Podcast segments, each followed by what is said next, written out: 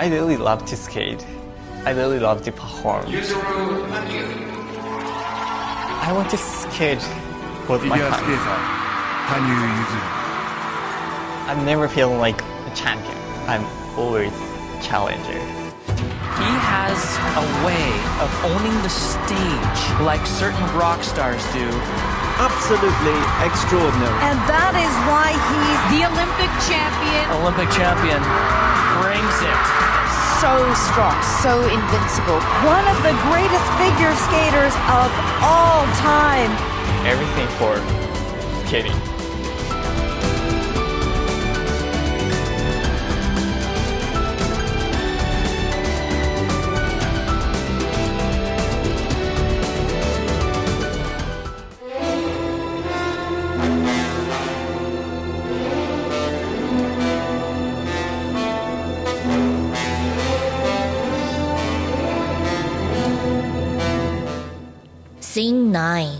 对手、伙伴，我所崇拜的选手们。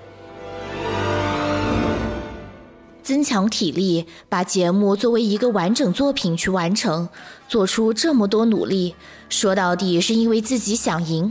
而我之所以想赢，是因为赛场上有很好的对手。首先是对我影响最大的对手，或者倒不如说是我憧憬的最让我尊敬的滑冰选手，那就是叶普根尼·普鲁申科和约翰尼·威尔。我很羡慕约翰尼·威尔那流畅自如的滑行和柔软灵动的表现。最近他还为我设计了演出服，演出练习时指导了我表演，还在推特上鼓励支持我，简直像做梦一样。我连想都没想过，一直憧憬着的人居然会这样教导我、夸奖我。近来的约翰尼，与其说是一名运动员，不如说是完完全全的艺术家。虽然他不是跳跃很厉害的选手，在四周跳上也不是气势逼人的类型，但他有他独有的世界，而他把这个世界做到了极致。我当然很喜欢以前比赛中奋斗的约翰尼，但像现在这样在新的道路上勇往直前的约翰尼，同样让我十分尊敬。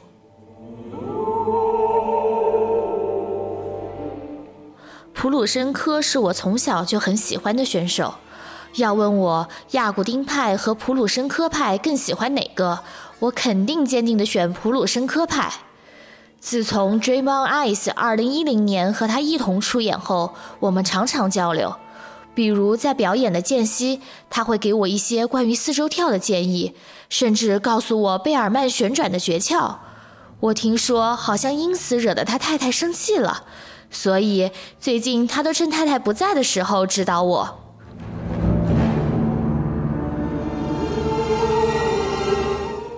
普鲁申科现在正一步步地做着现役回归的准备，真是一件值得高兴的事啊！但不知怎么回事，我完全无法想象和他对战的情景。也许是因为他一直是我尊敬的选手，仿佛在云端的人一般。最近每次见到普鲁申科，他都会对我说：“战胜我吧，让我见识到你更强的实力；还有超越我吧。”真是太帅气了，还说下次比赛时再见，可就是敌人喽。普鲁申科对我也有所期待，那么我至少要成为配得上这份期待的选手。我不知道能不能超越他，但至少要成为能作为他的对手对战、能刺激彼此的存在。普鲁申科也是有自己世界的人。大概在比赛中并不在乎其他的选手如何。我想成为能刺激到他的人，或许这是一件很难的事。但比如我，不管自己的水平多高，只要还有强大的对手在，就会燃起斗志。我希望能成为普鲁申科的那个对手，那个让他燃起斗志的存在，哪怕只是接近一点点也好。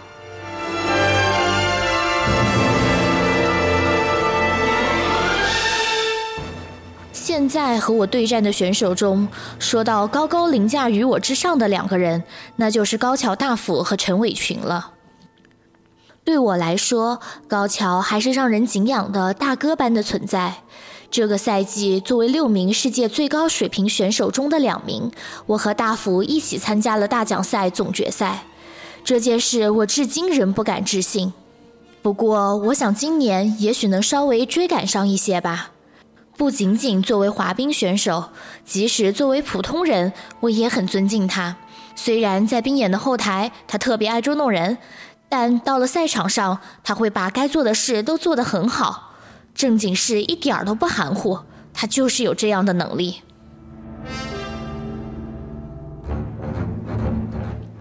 还有一起参加总决赛的陈伟群，他真的太厉害了。说真的，如果可能的话，真不想和他一起滑冰。比如我和他并肩滑冰时，我需要四步才能完成的距离，他只需要两步。想来，正因为他滑行的那么好，才能跳出那样充满魄力的跳跃吧。上个赛季的俄罗斯站，也就是我和他第一次一起参赛时，我完全被他的表演迷住了，以至于没有专注于自己的表演，以四周跳的失败而告终。相比之下，这个赛季我既感受到了陈伟群的过人之处，也做到了专注于自己的表演。陈伟群，目前为止还没有谁能打败他。总决赛时也是这样，明明在自由滑中出现了那么大的失误，最后还是没人胜过他。看了他的分数之后，我被他的分数之高吓得简直要哭出来了。这让我再次意识到，如果不能达到那样的水平，是无法同陈伟群抗衡的。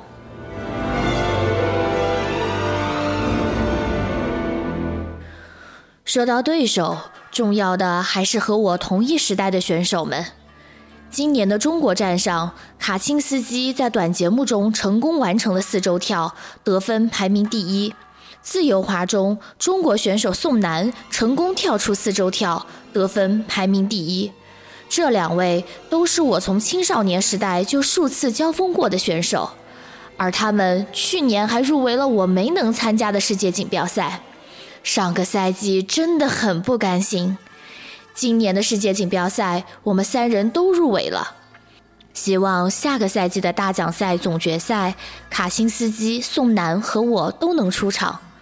虽说宋楠在中国站时有主场优势，但大奖赛中能发挥出那样的实力，果然还是值得尊敬的大哥啊！而且下了冰场之后，我和他的关系也特别好，我们俩英语都不太好。几乎一直拿手势来交流，意外的能聊好多呢。眼下青少年组也有很多同时代的选手要升入成人组了。我看了大奖赛青少年组总决赛，其中美国选手杰森·布朗、中国选手严寒、美国选手约书亚·法里斯，这三位升入成人组一定很强。为了不输给他们，我要尽可能追赶前辈们的脚步，要更加努力才行。特别是贾森·布朗，他真的很厉害。虽然和我同龄，但凭借没有三周半跳的表演，在大奖赛青少年组总决赛中夺冠。如果在那样的滑行技术下开始跳三周半跳和四周跳，或许会成为和陈伟群一样恐怖的选手吧。或早或晚，他也会升入成人组，到时和他势必有一战。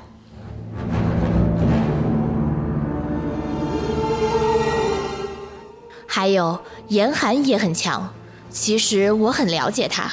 全日本初级花样滑冰锦标赛的第一年，在亚洲少年花样滑冰锦标赛上，作为年纪最小的选手出场的就是他。我那时比较擅长旋转动作。而严寒也很擅长。公开练习的时候，我们都很在意对方，两个人之间还上演了旋转竞赛呢。他那边做贝尔曼旋转，我这边也跟着做。我们都用眼神告诉对方，绝对是自己比较厉害。结果比赛时，严寒拿了第二，而我只拿了第四，太不甘心了。那个赛季，我在全日本初级花样滑冰锦标赛上拿了冠军。那场比赛中，仅是顾好自己就已经竭尽全力了，还没有把周围的选手当做对手的意识。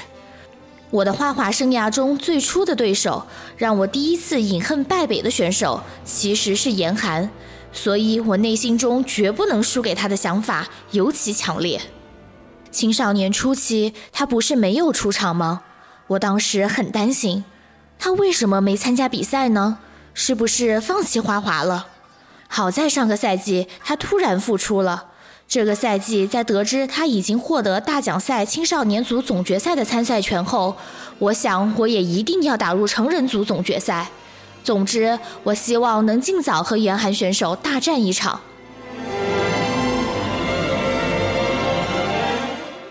还有和我同龄、一起一直奋斗的日本伙伴日野龙树和田中行士。今年除了严寒，行士和龙树也进了青少年组总决赛。这么一来，我想进总决赛的心情就更强烈了。青少年组和成人组虽然不同，但这次是我们三个人第一次一起参加国际比赛。形势真的是个慢热的人。赛季刚开始的时候，他似乎总发挥不出自己的实力，明明有实力，却总把没自信挂在嘴边。有自己的节奏当然没问题，不过要是能多些自信，一定会变得更强大。在夏天的全日本集训时，我跟他说：“首先在上个赛季止步于第二名的世界青少年锦标赛上拿个冠军吧。”他边笑边回答我：“杰姐，你站着说话不腰疼啊？” 龙树的话，我一直觉得，如果他能多一些表现力，滑行的更出色一些，绝对会很强。他不论是旋转还是跳跃都非常棒，只要滑行上再出色一点儿，会比现在跳得更高。他绝对是能在更高的舞台上战斗的选手。我希望形式和龙树都能早日跳出四周跳，早点升入成人组。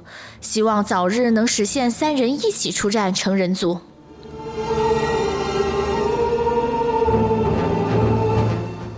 不过，我真的是受上天眷顾的吧？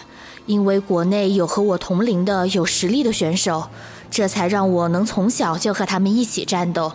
被形势打败，被龙树打败，伴随着多少悔恨，我升入了成人组。国外的比赛也是如此。从全日本初级花样滑冰锦标赛开始，我便有幸被派出参赛，让我在海外也遇到了对手。往上看的话，日本国内男单的水平都很高。青少年组时代的我也曾有幸和他们在成人组一同战斗过。在和同时代的对手们相互刺激的过程中，我也成了能打进成人组大奖赛的选手。正因为一直看到的都是顶尖选手，所以才会想要变得更强。正因为有那么多对手和值得尊敬的选手，我才能走到今天。